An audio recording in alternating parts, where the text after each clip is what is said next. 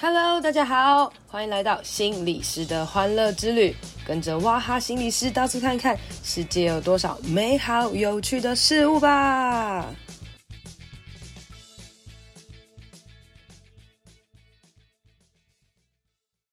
Hello，大家好，欢迎收听心理师的欢乐之旅。今天呢，想要来跟大家分享一下，在我工作当中遇到的拿刀事件。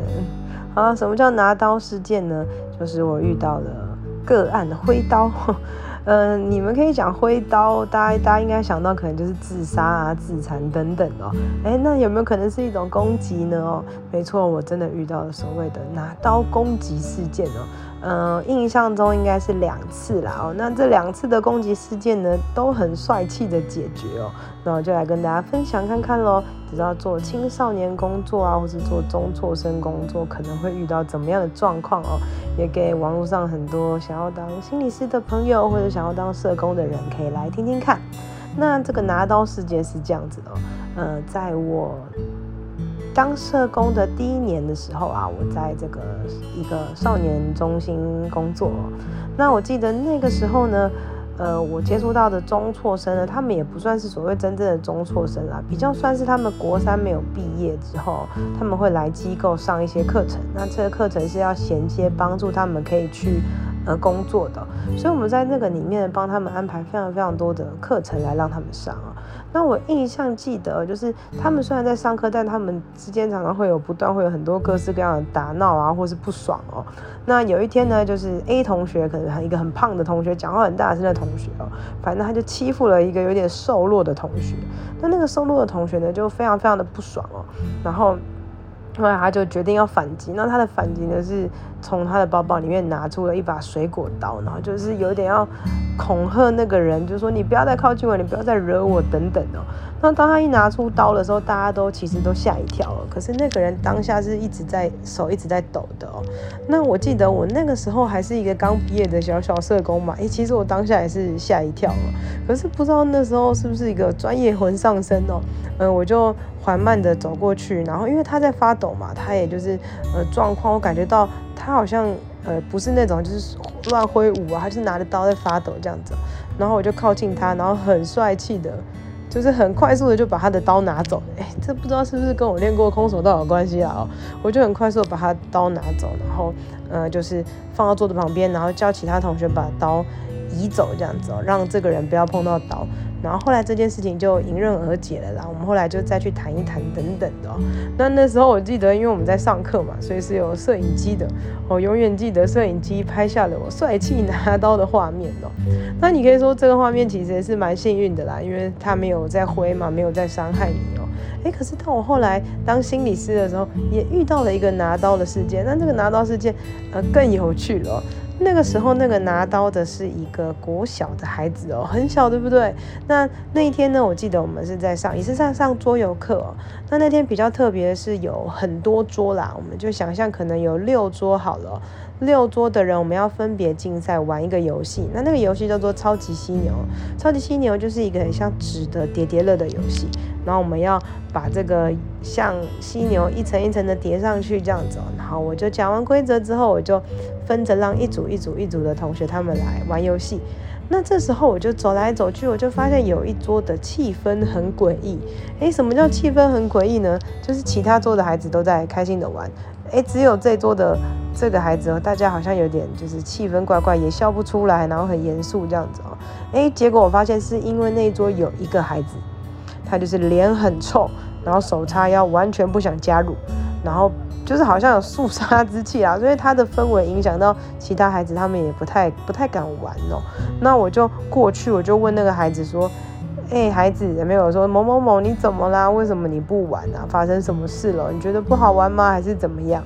然后他就说无聊、幼稚，这游戏烂死了。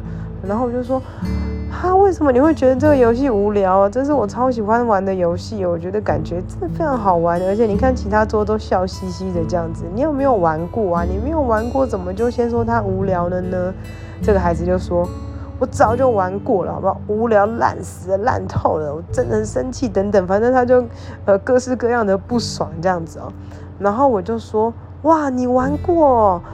哎，这个游戏呀，我之前最高叠到二十二层哦，然后我朋友都觉得我超强的，没有人能够超越我的记录啊！你之前玩过，你最高是几层啊？这样哦，结果那个孩子就说三十八层，哇！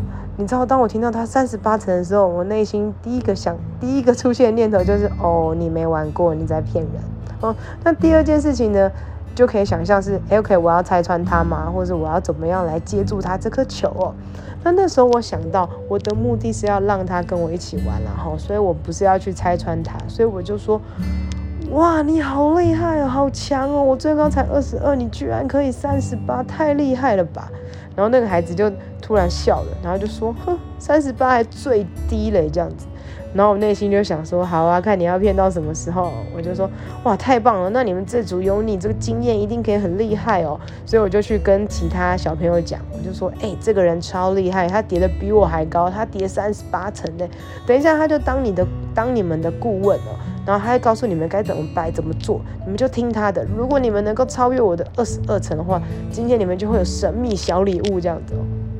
然后结果呢，这个孩子呢就开始哎排排过去一点，那边那边就开始有点当顾问，在那边东摆西摆这样子哦，东讲西讲，动嘴巴啦哈。然后最后我就说，哎，还是你要直接一起帮忙啊，好不好？你们挑战一下这样子。结果这个孩子就开心的跟大家玩起来了，诶，所以你知道吗？他因为我给了他一个台阶下嘛，我没有要拆穿他，所以他就很认真的玩了，然后他也很享受在其中哦。前面的生气或是装帅或是一些防卫都不见了。哦，那为什么我会？讲拿刀就提到这个故事呢，是因为呢，后来啊，大家玩得很开心的时候，你知道小朋友就爱闹嘛，隔壁桌的小朋友就在那边哦，好像吹气啊，或者跳来跳去的，结果他们这桌的这个超级犀牛呢就倒了，然后你知道倒的当下，他非常非常生气，他觉得是隔壁的小女生在弄他，所以他就从他宝宝帅气的拿出了美工刀，然后很不爽的在这边挥那边挥，然后就很像要攻击别人一样哦。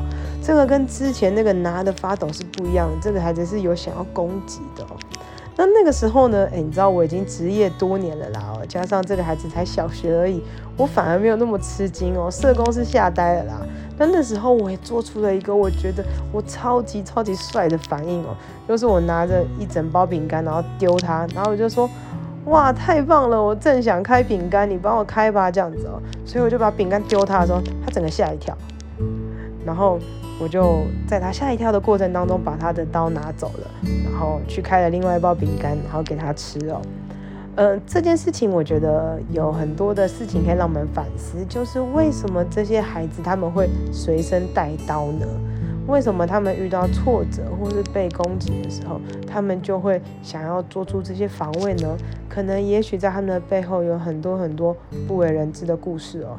也许是他们常常被欺负，也许是他们内心有很多的怨对，他们说不出来哦。从国小的孩子一直到国中，甚至到大人哦，很多时候当我们内心觉得被攻击的时候，我们会想要做出反击。那这个反击是什么呢？有些人可能生面生闷气哦，有些人可能欺负人，可是有一些人会严重到要拿刀来保护自己哦。那呃，我们不能轻易的就说，我、这个拿刀砍砍人的，这可能都是一些坏人。也许是他们真的被欺负的太夸张了，或者他们不知道该怎么样来排解他们的情绪哦。老师们如果只是跟他们讲，哎，你这样很糟糕，你怎么可以拿刀，然后骂他们，或是因为他们拿刀砍人就把他们关起来或是抓起来哦。其实这一点效益都没有，反而是有时候我们给给他们台阶下，跟他们聊一聊，哎，到底是为什么让你随身带刀啊？哦，或是哎，你第一次把刀放在包包里面是什么时候？或是你曾经有什么时候哎拿出刀哦？哎，你很直接的开始跟他谈的时候，也许这个刀哦就不不一定是所谓的攻击的武器，而是一种保护他的工具。那也只有当我们好好跟他谈的时候，这个刀啊才有可能换成别的。诶，也许是他学习的自我照顾，或是自我安慰，或是沟通舒压的一些方式喽。听完这两个拿刀的故事，有没有觉得很奇幻呢？嗯，当我们当助人工作者啦，无论是社工师、心理师，或者其实各行各业人都会遇到一些很惊人的事，或者是很酷的事情哦。嗯，可是这两个事情令我蛮印象深刻的，不知道大家在遇到突发事件的时候会有怎么样的处理哦？我们是助人工作者，助人工作者面对的是人哦。其实人我们真的没有办法去固定想出有什么办的什么样的解决方法了。可是很多时候就是当发生状态的时候，发生危机状态的时候，我们有没有办法快速的做出反应哦？这有时候对我们来讲是一种考验哦。可能你平常念再多书也没有用，因为有时候你知道念很多书啊，可是事情一发生的时候，脑袋一片空白就僵住了哦。所以随时训练我们的敏捷度、反应力，这是非常重要的一件事情哦。很多人会问我说：“诶，到底怎么样个性的人适合当心理师啊？”或是我不知道自己到底适不适合当心理师哦。我有时候觉得，其实你也不必去想自己到底适不适合当心理师，因为完全没有一个。